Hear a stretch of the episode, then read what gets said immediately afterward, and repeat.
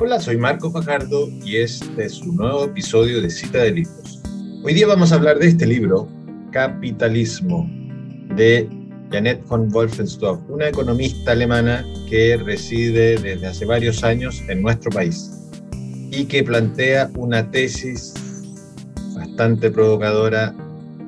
que se puede ver ya en la contraportada, al decir, ningún modelo económico ha sido capaz de crear bienestar para tantas personas y en tan poco tiempo como el capitalismo. En su libro, la economista hace un recorrido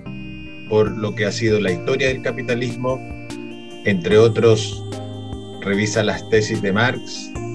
que aunque usted no lo crea, en su análisis del capitalismo son bastante aceptadas incluso en Wall Street, y hace una propuesta para Chile, que en síntesis señala que lo que necesita el país es un capitalismo, sí, pero con más regulaciones. Sus propuestas se pueden leer al final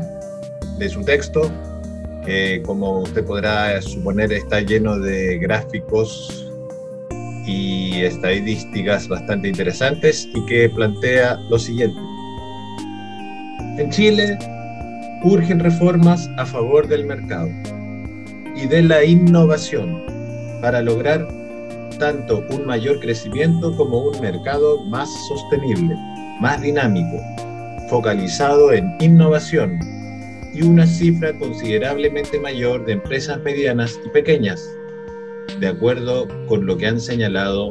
los diversos actores del mercado a nivel internacional.